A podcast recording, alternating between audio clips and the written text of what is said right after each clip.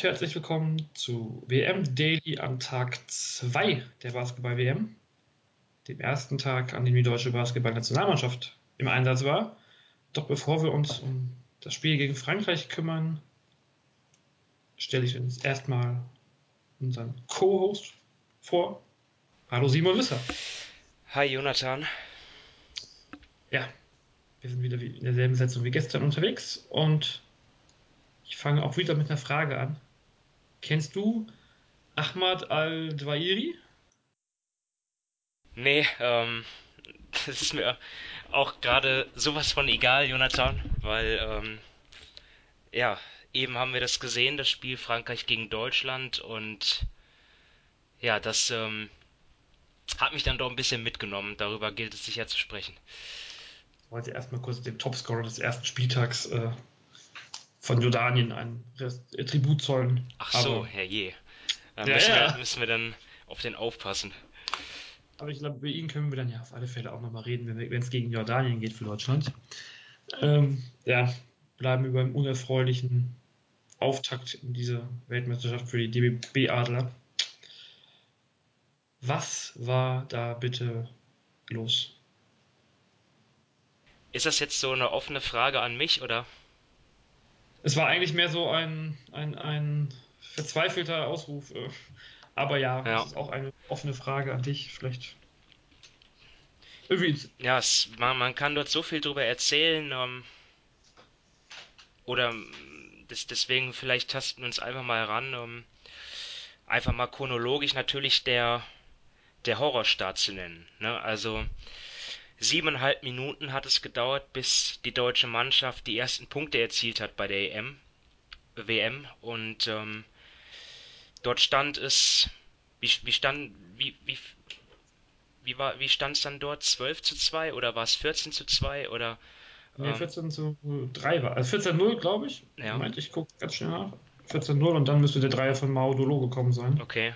Ja, genau so war es. 14 14-0 nach 17 Minuten und 10. Ja. Dann, Ähm, war der, An- dann kam der erste erfolgreiche Angriff. ja, so wirklich die Offense, dort hat nichts funktioniert am Anfang. Ähm, die Franzosen mit der Verteidigungstaktik, wie man sie erwarten musste, ähm, wie sicherlich auch Henrik Rödel äh, wusste und auch so vorbereitet hat, die Mannschaft darauf, ähm, dass eben vor allem dann im Pick and Roll Rudy Gobert, der das Defensivmonster der Franzosen ähm, dort absinkt, tief absinkt, um dann dort ähm, auf Dennis Schröder zu warten. Und ja, her heraus kamen halt viele Mitteldistanzwürfe am Anfang von Schröder, aber ich kann mich auch an einen ja völlig misslungenen Versuch von Daniel Theiss zum Beispiel erinnern. Und ja, das, das, ich, ich habe auch eben die, die PK gehört mit Henrik Rögel, wo er, also ich war da ein bisschen überrascht, ob seine Aussage, dass, dass sie am Anfang die Würfe bekommen haben, die sie haben wollten. Und ähm, da frage ich mich jetzt irgendwie schon, ob das jetzt, ob diese Mitteldistanzwürfe aus dem Dribbling dann auch noch erschwert zum Teil von dem Gegenspieler, ob das jetzt wirklich die Würfe waren, die man bekommen wollte. Also da bin ich jetzt ein bisschen überrascht, muss ich sagen. Ähm, Ich auch, ich auch. ich hätte dort mir ein bisschen Variabilität ähm, erhofft. Ein paar Pick and Pops vielleicht, auch mit Kleber, die kamen dann irgendwann.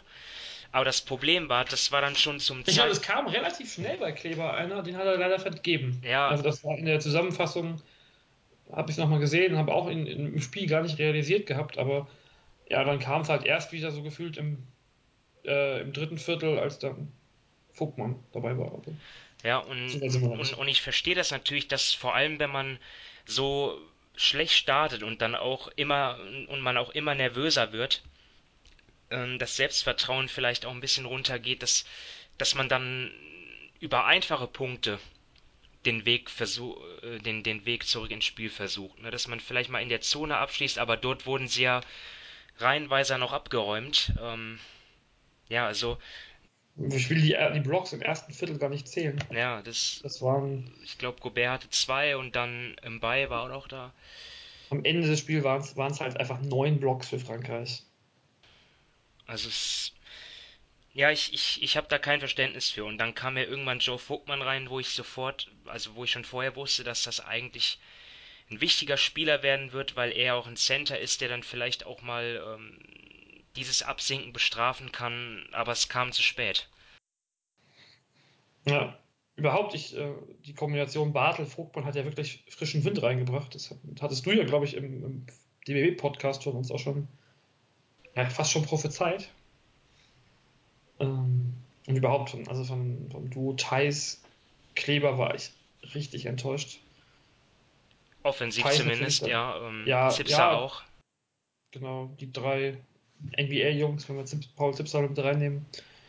Ähm, und wen wir nicht außer Acht lassen dürfen, ist Dennis Schröder. Also vor allem wir auf basketball.de. Wir sind ja eigentlich relativ unkritisch ihm gegenüber immer und, und loben auch immer seine Leistung, aber ich glaube, das ist dann jetzt auch ein, ein Zeitpunkt, ein Spiel, wo man ihn auch wirklich mal kritisieren muss. Ähm, er beendet zwar die Partie mit, mit 23 Punkten und 8 Assists, aber ja, es, es kann nicht sein, dass er als, als bester Spieler und vor allem auch als derjenige, der ja auch ähm, der wichtigste Spieler ist im System, als, als Topscorer, als Point Guard, dass er sozusagen eine Halbzeit nichts hinbekommt. Das, das, das ist schon bitter.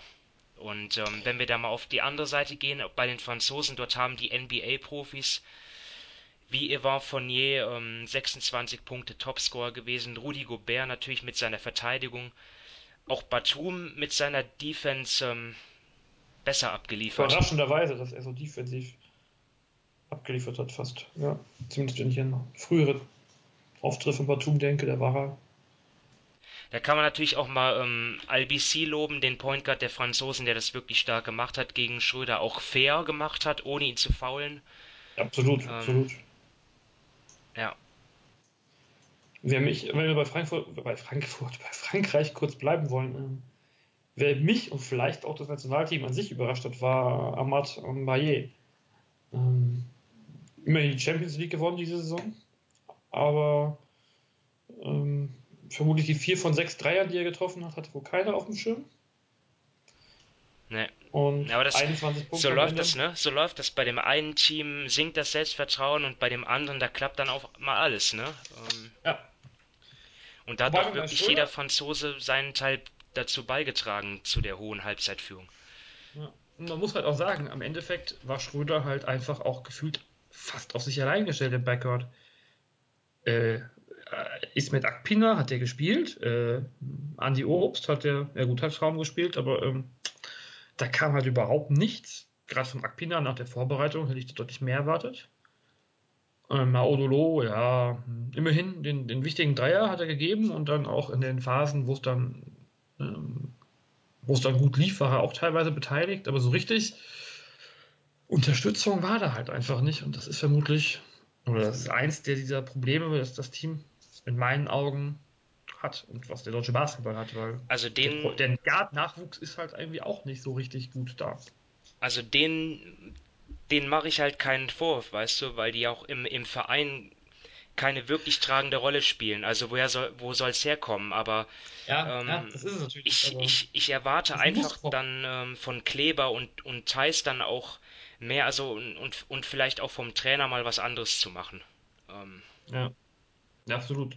Da hast du völlig recht. Ist halt, ich wollte nur noch mal darauf eingehen, dass da einfach quasi keine Unterstützung ist für Dennis Schröder und er ja spielen muss. Und am Ende, was hat er jetzt für eine Quote? 7 von 19? Ja, okay, das ist nicht, nicht, nicht, nicht der Rede wert. Also, beziehungsweise doch, aber keine gute Rede wert. Das ist schlecht. Ja. Und im Angriff war es ein Totalausfall eigentlich auch, ich habe es getweetet, Schröder, ähm, Zipser, Kleber und Benzing. Das sind auf dem Papier vier der fünf wichtigsten Scorer des DBB-Teams treffen in der ersten Halbzeit 1 von 22. Den Tweet habe ich gar nicht gesehen. Es war so viel los, aber ja. Äh, das ist nicht. Äh, das ist ja boah, gruselig. Das ist, erinnert schon wieder an die 27% oder 28% Dreier bei der, bei der EM vor zwei Jahren. Ja. Und wenn wir jetzt hier mal gucken. In dem Fall komme ich auf 4, irgendwas Prozent. Ja. ähm, das war zumindest nur eine Halbzeit von hoffentlich noch um vielen. Ähm, wenn man sich Dreier anguckt, naja, 5 von 7 für Vogtmann und der Rest des Teams hat dann 5 von 15. Ja, okay. Ja, Joe hat einfach abgeliefert, muss man ganz klar sagen. Ähm, wie er getroffen hat von draußen ähm, und, und dann auch meiner Meinung nach auch in der Defense auch, auch stark war. Da, da gab es ein paar mehr, die sich hervorgetan haben in der Defense. Die fand ich insgesamt ähm, ziemlich überzeugend, muss ich sagen. Ähm, wenn man bedenkt, dass ja auch die Franzosen einige gute Offensivspieler in ihren Reihen haben. Ähm, ja, es, es, es geht für mich nur um die Offense in diesem Spiel. Ja. Die Defensive ist jetzt nicht, nicht das Problem gewesen, auf alle Fälle. Ähm, man muss übrigens nochmal zu Vogtmann auch sagen, er hat alle seine drei Versuche aus, aus, der, aus der Zweierdistanz getroffen. Ähm, nicht nur die Dreier, also drei von drei, immerhin. Wenn ich da bei Paul Zipser eine 1 von 6 sehe, oder bei Daniel Theiss eine 1 von 5, das sind das Spieler, die in der NBA waren und Vogtmann war nur bei Baskonia. Ja, da ist halt die Erwartungshaltung doch einfach eine andere. Ne? Ja, es waren aber auch andere Würfe. Also ich glaube, Joe hat ja auch im Fastbreak dann, das waren ja auch die Abschlüsse dann, die waren, die, die hat er ja auch gemacht, die musste er auch machen. Ähm, na, natürlich, natürlich haben es Kleber und Thais dort äh, gegen Gobert schwerer zu scoren, ist ja klar. Ähm, ja, natürlich. Äh, aber natürlich hast du recht, dass diese Quoten ja, ja nicht gehen von den. Äh, und ich erinnere mich auch an, also ich weiß Schade. bei Maxi Kleber halt einfach nicht, ich habe zu wenig NBA gesehen in der Saison, aber ist der in der NBA auch so zögerlich? Das war ein Korbleger, den er dann so, ich glaube, als Hookshot mehr oder weniger reinmacht. Also aus 30 Zentimetern oder so zwar nur, aber trotzdem, der war so, der sah so unsicher aus da und da war, glaube ich, nicht Gobert gegen ihn. Also ich habe es auch getwittert zwischendrin. Ähm, ich glaube, wenn wenn wenn's, wenn was passiert, wenn wenn noch eine erfolgreiche WM hierbei rauskommen soll, dann muss Kleber auch offensiv ein anderes Gesicht zeigen. Ja. Können wir dann wenigstens aus der aus der guten Phase, also am Ende, es ist das Ende war ein, ungefähr ein 30 zu 50, ne? Also für Deutschland in den letzten 15 Minuten oder 16 Minuten. Ähm, können wir daraus was Gutes ziehen? Oder war das auch teilweise einfach Frankreichs Schwäche? Weil teilweise haben sie auch relativ lange ohne ähm, Gobert und, und ohne IBC gespielt in der Phase. Klar kann man da was Positives rausziehen. Ähm, und das, das soll jetzt keine Relativierung sein, dass der Rüdi Gobert nicht auf dem Feld stand. Ich glaube, in dem weiteren Turnierverlauf wird die deutsche Mannschaft auf keinen Spieler mehr wie Rüdi Gobert treffen. Ähm, das ist nun mal so, dass er in dem Sinne einzigartig ist, ähm, mit, mit, mit seinen Qualitäten als Rim Protector. Das macht ihm in der NBA keiner nach im Moment. Ähm, von daher, ja, wird, wird es, wird, werden sich die Big Men da jetzt auch sicherlich dann in den nächsten Spielen leichter tun, dann auch ähm, Akzente zu setzen, also die Deutschen. Und das Shooting von draußen insgesamt macht ja auch Hoffnung. Also eine Dreierquote von 45% ist schon in Ordnung. Ähm, Johannes Vogtmann wird vielleicht nicht jeden Dreier so gut treffen wie heute. Ähm, Robin Benzing, Dennis Schröder haben je zwei getroffen. Ja, das, das ja. macht, denke ich, schon Hoffnung. Und wenn dann auch Kleber vielleicht mal trifft, dann, dann ist das schon okay. Giffey und Akpin haben jeweils keinen genommen. Gut, Giffey hat nur drei Minuten, dreieinhalb Minuten gespielt. Genau. Mal sehen. Jetzt gibt es ja eh zwei Pflichtaufgaben. Vielleicht kommt dann ein Turnier ins Laufen. Ich habe es zwischendrin mal geschrieben. Also ich will jetzt nicht hier den Weltmeistertitel herbeireden, aber ne, Europameisterschaft 2015, nee 13 war es, 2013. Deutschland schlägt Frankreich im ersten Spiel in der Frank-Menz-Zeit damals und Frankreich wird am Ende Europameister, Deutschland scheidet in der Vorrunde aus. Wird nicht passieren. Ähm Nein, ich glaube weder, weder Frankreich scheidet aus, noch dass Deutschland Euro Weltmeister wird, aber ähm, vielleicht ist es ja zumindest ein gutes Zeichen, dass man auch trotz eines schlechten Starts noch gut im Turnier starten kann. Ja. Ja, ich, Und ich am Ende, am Ende noch was Positives auch allgemein aus dem Ergebnis zu ziehen. Es ist ein Minus 4 und falls es zu einem Zweier-, Dreier-, Vierer-Vergleich am Ende kommt, um Platz 2 oder so in der Zwischenrunde, ist man zumindest damit mit Frankreich nicht, nicht abgeschlagen. Ja, ähm, Henrik Rögel hat ja auch nach dem Spiel gesagt, ich glaube, das war bei den bei Magenta Sport irgendwie wäre das Spiel ein paar Minuten länger gegangen, hätten sie es gewonnen. Ähm, ja, finde ich gewagt, weil eigentlich Frankreich auch gezeigt hat, dass sie eigentlich immer die passende Antwort dann hatten, wenn es knapp wurde. Ja. Auch im zweiten Viertel, wo Deutschland rankam. Ähm, ja, Frankreich von mir vielleicht auch ein bisschen unterschätzt. Also wirklich herausragende Verteidigung. Ähm, andererseits bin ich aber halt der Meinung, dass, dass vor allem Rudi Gobert, dass, dass der nicht so gefordert wurde, wie man es hätte machen können. Dort, dort hätte ja. es, dort hätte mehr, viel mehr Pick and Pop gespielt werden müssen. Ähm, ist immer leicht, das jetzt hier so aus, aus meinem Zuhause, von meinem Zuhause hier aus dem Bürostuhl zu sagen, aber ist halt. Ja. ja.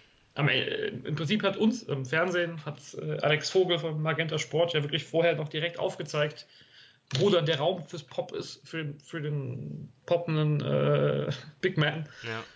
Und dann habe ich das irgendwie gefühlt erst in der zweiten Halbzeit wirklich aktiv gesehen, dass das genutzt wurde.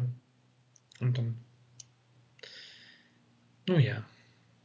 Aber du hast es gesagt, Rudi Gobert äh, trifft man so schnell nicht wieder. Vielleicht noch zu Magenta Sport ist jetzt gerade gefallen von mir. Ähm, ich hatte auch Probleme gehabt mit dem, mit dem, mit dem Stream. Ging dir das auch auch so bei dir? Äh, Entertain, das lief perfekt. Okay. Beziehungsweise Magenta TV wahrscheinlich mittlerweile. Gut, Aber ich nehme mal, ich nehm mal an, dass das nicht jeder hat. Ähm, also ich. Da jetzt auch nochmal hier der Hinweis auf den YouTube-Stream, der wohl problemlos funktioniert hat. Ja, ich habe es auch über YouTube gesehen, nach, nach, nachdem ich es zuvor äh, auf, auf der Magenta Sport ähm, Handy-App ans Laufen gebracht habe. Aber ist halt, ich, ist halt schon irgendwie bitter, dass dann halt auf, auf dem, im Browser, im Internet, dass der Stream nicht läuft. Und ich habe auch WhatsApp-Nachrichten von, von, von Freunden bekommen, die auch geschrieben haben, ja, was mit dem Stream, der läuft nicht. Und ähm, ja, natürlich wissen wir Insider, wie man das Spiel zum Laufen bekommt und was es da für Möglichkeiten gibt, aber ich glaube, dass vielleicht jetzt der normale Zuschauer das dann vielleicht nicht weiß, dass dann auch noch ein YouTube-Stream angeboten wird. Ähm, ich hätte es auch nicht gewusst, wenn das nicht irgendein Follower von basketball.de uns, glaube ich, geschrieben hätte oder ich es zufällig gelesen hätte. Also ja. und, und deswegen, ähm, dort kann der, der äh, Michael Körner sich noch so sehr darüber aufregen, dass ähm, der DBB und die BBL, dass die, dass sie ähm, die deutschen Nationalmannschaft im Free TV fordern, aber ja, in dem Fall ist es einfach so, wenn dann der Stream nicht zuverlässig läuft, dann ähm, ist das einfach ärgerlich und damit erreicht man auf keinen Fall so viele Fans wie im, als wenn das in der ARD laufen würde oder im ZDF. Das ist nun, da kann man nicht, drüber hinwegsehen. Absolut. Ähm, das Gute ist ja, der Stream wird ja vermutlich gehakt haben, weil viele zugeguckt haben und dann. Ja, und dann haben sich aber sehr viele Leute geärgert, weißt du? Und das ist ja, das also ist das ist kein Vorwurf an, an, an die ähm, Leute, die dort vor Ort sind in China oder die das in dem WM-Studio machen, die machen das wirklich toll. Und es ist aber ist dann einfach traurig, dass es dann an der Technik scheitert. Ähm, weil ich glaube, so eine Berichterstattung hat man wirklich noch nicht gesehen äh, Nein, von einem Basketballereignis. Aber wenn dann sowas passiert. Die, äh, die Analyse, also da glaube, da kann man, da kann sich auch, muss ich, kann sich eine Fußball-WM-Betragung noch deutlich äh, sagen, ja, das ist nicht viel, nicht, nicht, nicht schlechter als unsere Sache. Also, also mal gucken, ob es dann hoffentlich, gut, Dienstagmorgen, 11 Uhr oder 11.30 Uhr dann, ist vermutlich keine. Also mir geht es so ja darum, dass man ja auch versucht, eine, eine, irgendwie eine Euphorie auszulösen und auch die ja, Leute an die Geräte zu bringen. Und ich meine, wir wissen, wie man sowas schaut, aber vielleicht der gewöhnliche Fan weiß es halt nicht und der ähm, kann dann das Spiel nicht sehen. Das ist der dann auch nicht auf Twitter unterwegs ist oder nicht diesen Podcast hört oder sondern so der 50-Jährige, der gerade mal Magenta Sport zum Laufen kriegt, ohne das jetzt disputierlich zu meinen. Ähm, hm. Als Digital Native haben wir immer gut reden. Das ist, dem kann ich nichts hinzufügen wollen wir uns dann nochmal mit den anderen Ergebnissen des Tages befassen? Ja, können wir machen. Ähm ich glaube, das zweite Parallelspiel ist, oder das, andere Spiel der deutschen Gruppe hat die Dominikanische Republik gewonnen. Auch mit vier Punkten. Schönes, schönes kleines Zahlenspiel, aber ich glaube, das ist am Ende eh egal. 80 zu 76, ja, um es zu nennen, pro forma, ja. ja. ähm, dann gehen wir vielleicht nochmal zum, zu, den, zu den Mitfavoriten in diesem Team oder zu den Top-Favoriten. Ich will nach unserem Power-Ranking zumindest. Die USA haben ihren Auftakt gewonnen gegen Tschechien.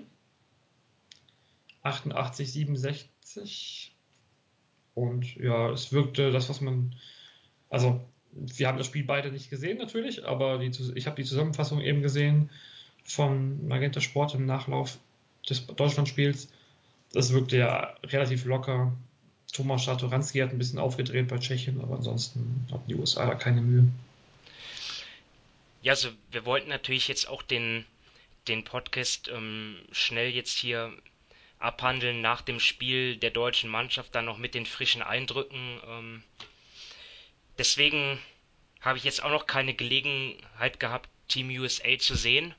Ähm, ich habe mir den Boxscore angeschaut, weil ich, weil mich auch vor allem dann ja die die Wurfverteilung auch interessiert hat, ähm, die Minutenverteilung und dort ähm, ja habe ich jetzt auch eigentlich das ähm, bekommen oder gesehen, äh, was ich auch irgendwie ja, erwartet habe, und zwar, dass einfach auch Donovan Mitchell ähm, so ein Spieler sein könnte, der dort ähm, zum Breakout-Spieler wird. Ja, der, der junge Guard von den Utah Jazz hat auf jeden Fall die meiste Spielzeit bekommen mit 25 Minuten und auch die meisten Punkte gemacht ähm, auf Seiten der USA mit 16 Punkten. Ähm, Topscorer wurde Tschechiens Thomas Satoranski mit 17 Zählern.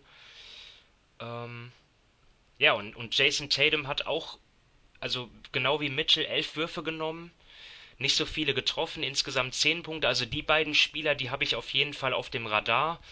Und Kemba Walker natürlich auch, ja, sein Ding gemacht. 13 Punkte, 4 Assists. Er ist ja so der, der Star des Teams, kann man sagen. Hat auf alle Fälle auch mindestens eine sehr schöne Aktion. Äh, ja. Den Stepback Zweier oder Dreier, ganz knapp an der Grenze war es. Aber ja, am Ende, am Ende würde ich auch bei dem Spiel sagen, ähm, es ist relativ aussagelos. Denn Tschechien ist kein Top-Favorit auf dieses Turnier und da wird man über, über, über Team USA wird man wahrscheinlich erst urteilen können, wenn man so sagt, dann, wenn es in der Zwischenrunde gegen Griechenland geht. Ja. Das ist natürlich klar. Also jetzt erstmal gegen Tschechien 88 zu 67 ist nicht mal so deutlich, ähm, wenn man mal sich schaut, wer, wer dort auf der einen Seite im ja. Kader steht und dann auf der anderen, aber naja, ähm, ich glaube, die USA, die, die haben sich sicherlich immer noch nicht komplett gefunden. Wie gesagt, nur drei Spieler, die, die sich ähm, aus dem Verein kennen, halt von den Boston Celtics.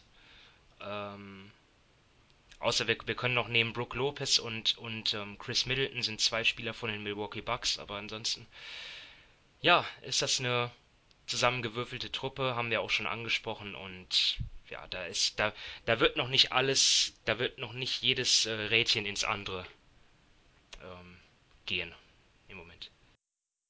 Lockerer Aufgalopp. Und ich glaube, wir wechseln mal rüber die Gruppe F. Ich habe Griechenland hier eben schon angesprochen.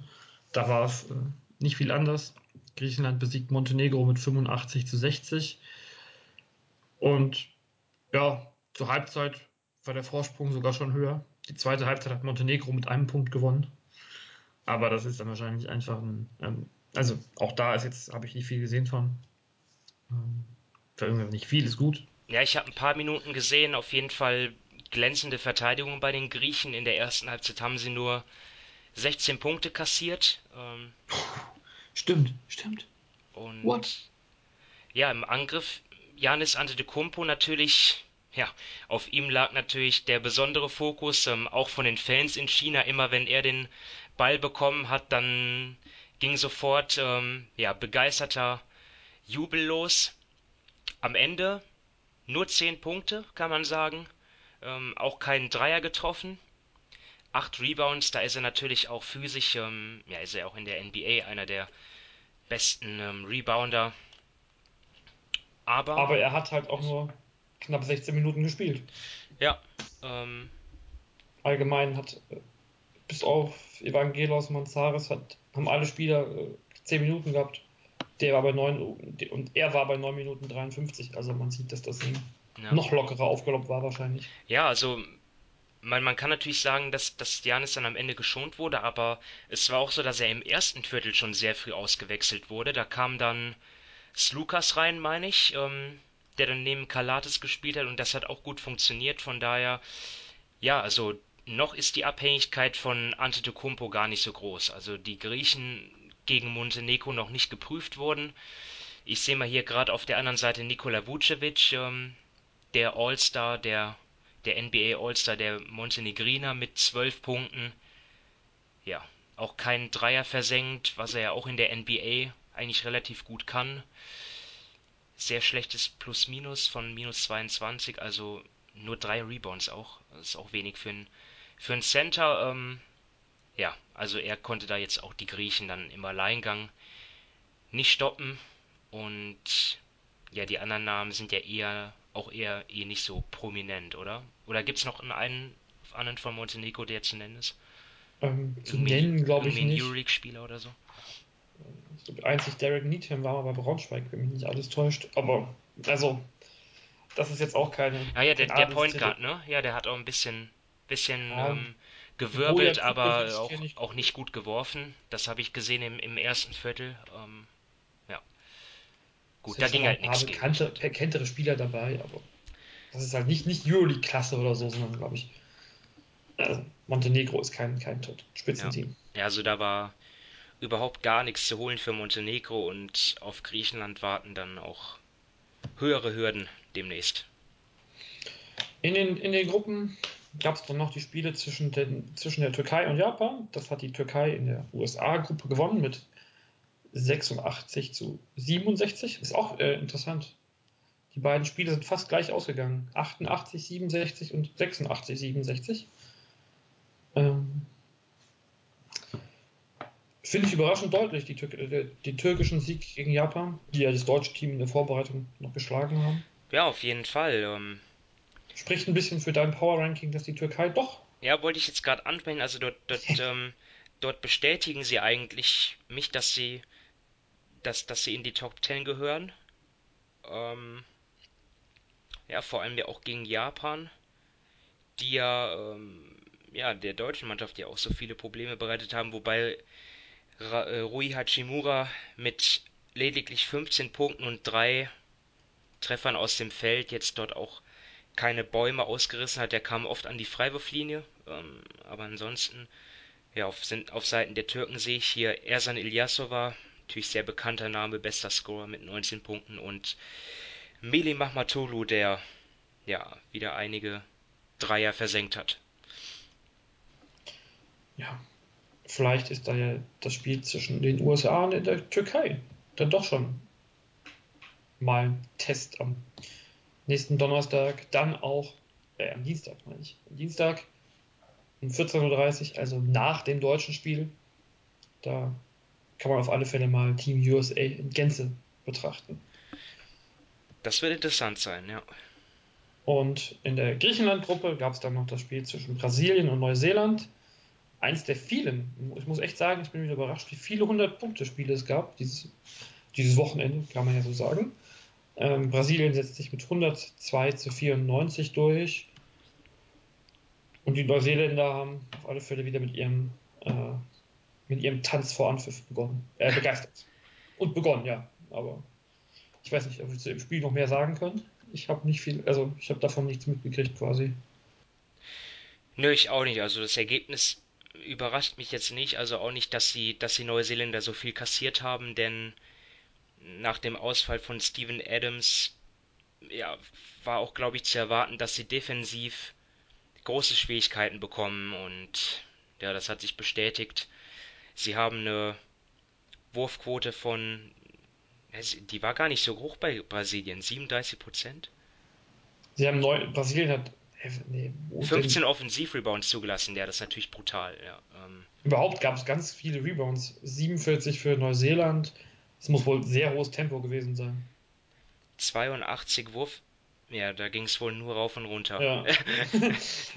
Schön immer aus dem Box Boxscorer auf Spieltempo zu schließen. Aber ich, es ist da relativ eindeutig.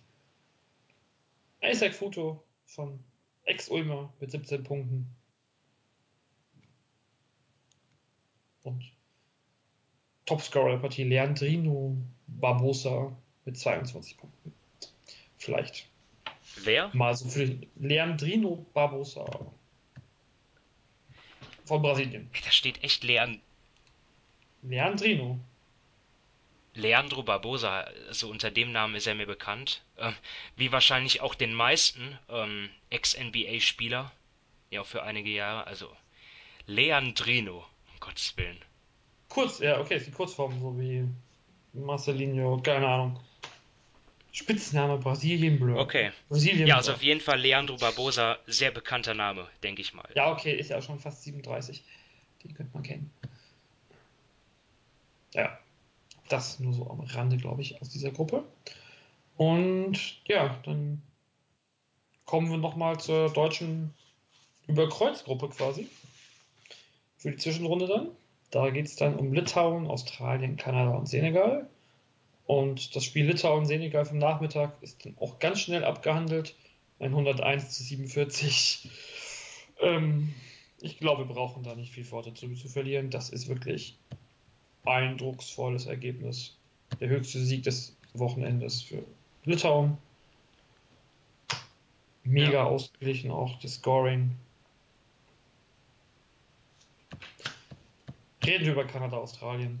Das war etwas spannend. Ne, spannender war es eigentlich. Naja, doch schon, aber ähm, nicht am Ende. Spannender als das Ergebnis aussagt, auf jeden Ja, Fall. das Ähm, ist so eine schöne Phrase. 108 zu 92 und du hast, du mehr hast, du hast du hast mehr mehr von der ersten. Halbzeit gesehen, ne? Ähm, was hast du da, was ist dir da aufgefallen?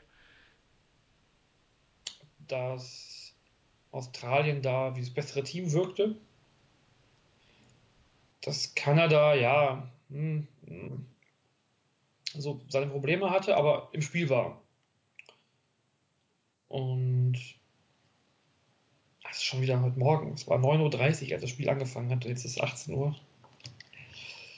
Ähm, ja, Kevin Pangos war, war da schon der Dreh- und Angelpunkt gab einen sehr schönen Dank von Owen Classen. Daran erinnere ich mich auf alle Fälle. Aber so gefühlt, ne, wenn man, wenn man wenn Owen Classen da schon so eine, so eine wichtige Rolle spielt, ist es irgendwie schon irgendwie, ja, nicht so richtig gut. Und ähm, ja, ich glaube, die zweite Halbzeit war eh spannender, weil die erste Halbzeit war ja noch.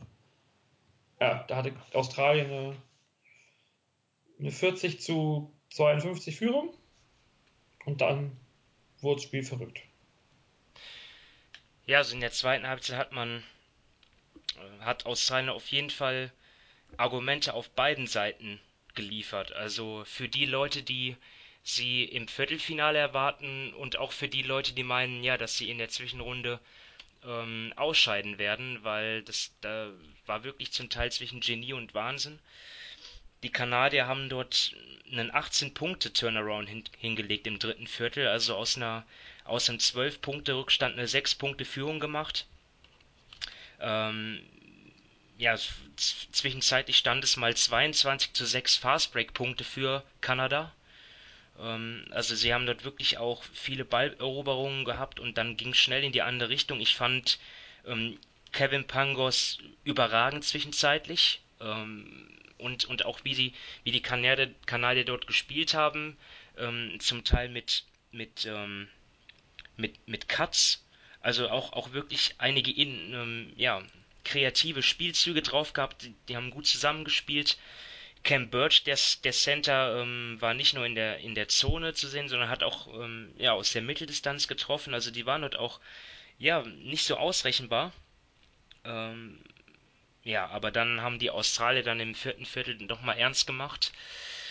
Matthew Dellavedova, ähm, also im dritten Viertel habe ich gedacht, boah, also der ist ja, hat ja auch ziemlich abgebaut, ja auch nicht mehr wirklich ein bedeutender Spieler in der NBA. Und was macht der? Zack, er läuft richtig heiß und ähm, knallt einen Dreier nach dem anderen rein. Ähm, ja, und die Kanadier kamen dann auch nicht mehr so recht mit der Umstellung, äh, mit der defensiven Umstellung der Australier zurecht. Ähm, vor allem mit, mit Andrew Bogut, wenn der auf dem Feld stand statt Aaron Baines. Sie haben eigentlich das gemacht, was die Franzosen gemacht haben mit Rudy Gobert. Sie sind abgesunken und auf einmal ähm, ja, haben sich die Guards der Kanadier überhaupt gar nicht mehr getraut, dann dort in Korbnähe abzuschließen. Und ja, das war dann eigentlich so der entscheidende Schachzug, auf den die Kanadier dann auch keine Antwort mehr fanden. Ähm, ja, das war sozusagen das Spiel. Also die Australier wirklich mit einem eindrucksvollen vierten Viertel, aber mit einem sehr schwachen dritten Viertel. Also auch nicht so richtig aussagekräftig, welches Gesicht sich am Ende durchsetzen wird, wahrscheinlich. Bei, Im Verlauf des gesamten Turniers. Ja, das wird sich erst zeigen, wenn es dann für die Australier gegen Litauen geht und danach in der Zwischenrunde dann vermutlich gegen Deutschland und Frankreich. Ja, nächstes Spiel in der Gruppe sind dann Australien, Senegal und Litauen und Kanada.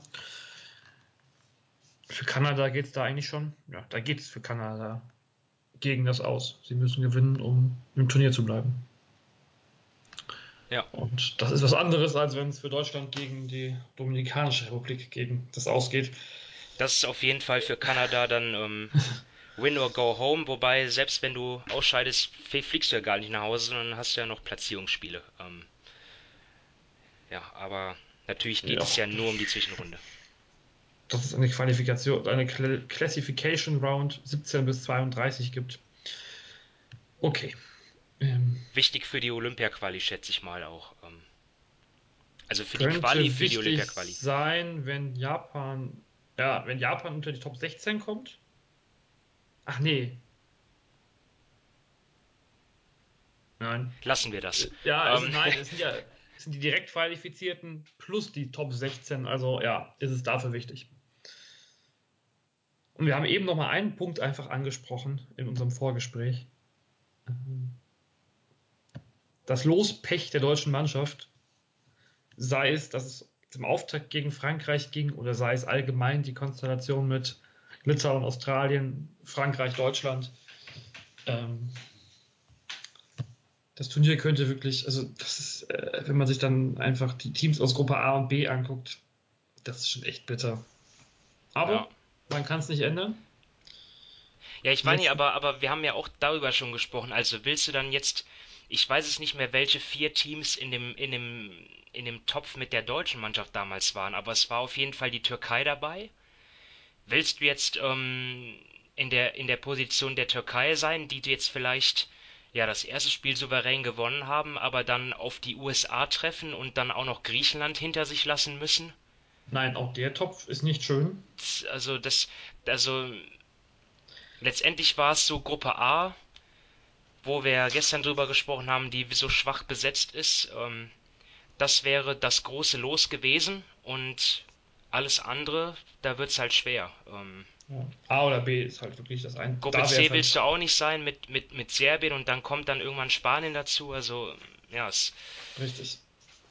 Letztendlich ist es ja noch gar nicht so schlecht gelaufen, denn die deutsche Mannschaft hat ja jetzt zwar gegen Frankreich verloren, aber ist ja, Viertelfinale ist ja immer noch möglich. Ähm, Absolut das wird, es wird eine ganz heiße, heiße Phase in der, in der Gruppe, wie gesagt. Und jetzt die Australier, die ja, wenn sie ihre, ihr letztes Viertel quasi bestätigen, dann sind die auch mit voll, in dem, voll im Rennen mit drin, ne? Um die Plätze 1 und 2 dann in der Zwischenrunde. Hm. Da kann das wirklich ein Hauen und Stechen werden. Und ja, ich bleibe nochmal vielleicht zum Schluss mit dem, mit dem Satz, ne? Der Auf, die Auf, das Auftaktspiel ist ja jetzt nicht unbedingt der Gradmesser für ähm, das Ergebnis einer, einer, eines großen Turniers. Siehe Frankreich gegen Deutschland 2013. Alles ist möglich. Wollen wir noch mal kurz gucken, was morgen so ansteht? Morgen früh. Wir sind zwar schon wieder, wir sind heute deutlich über unserer Zeit, aber das liegt, glaube ich, einfach am Deutschlandspiel, über das wir so viel gesprochen haben. Ähm, Gibt es morgen irgendwelche Highlights? Wow. Ich glaube, man kann auf alle Fälle sich China gegen Polen angucken.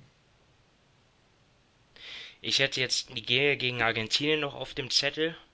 Dann hätten wir ein Spiel für morgens, eins für nachmittags. Wer, morgen, wer am Montag Zeit hat, ab zum Magenta Sport. Die Streams werden da auch sicherlich besser laufen als beim Deutschlandspiel. Ja. Bei Puerto, Puerto Rico gegen Spanien, da wird es auf jeden Fall spanisch zugehen. Ähm, Ja, Auch zwei Gewinner des ersten Tages, die dort aufeinandertreffen. gut, gut. Dann beenden wir das Wochenende mit diesem nicht ganz erfreulichen Spiel heute. Ziemlich ernüchternd, ähm, ja, aber wenigstens mit einem guten Ende, dass man nicht ganz äh, so pessimistisch dann nach vorne blicken muss. Ähm, es Ja. waren noch gute Sachen dabei. Es ist irgendwie immer schöner, wenn man ein Spiel am Ende nicht aufholen kann, als wenn man irgendwie, als wenn, ich, wenn jetzt Frankreich das Spiel verloren hätte. Das wäre für Frankreich wahrscheinlich noch schlimmer, als das, so wie es jetzt für Deutschland gelaufen ist. Ja. Aber Es, es war halt schade. Man hat ja auch gemerkt, wie sich die Halle dann, die war ja komplett auf, auf der Seite der Deutschen.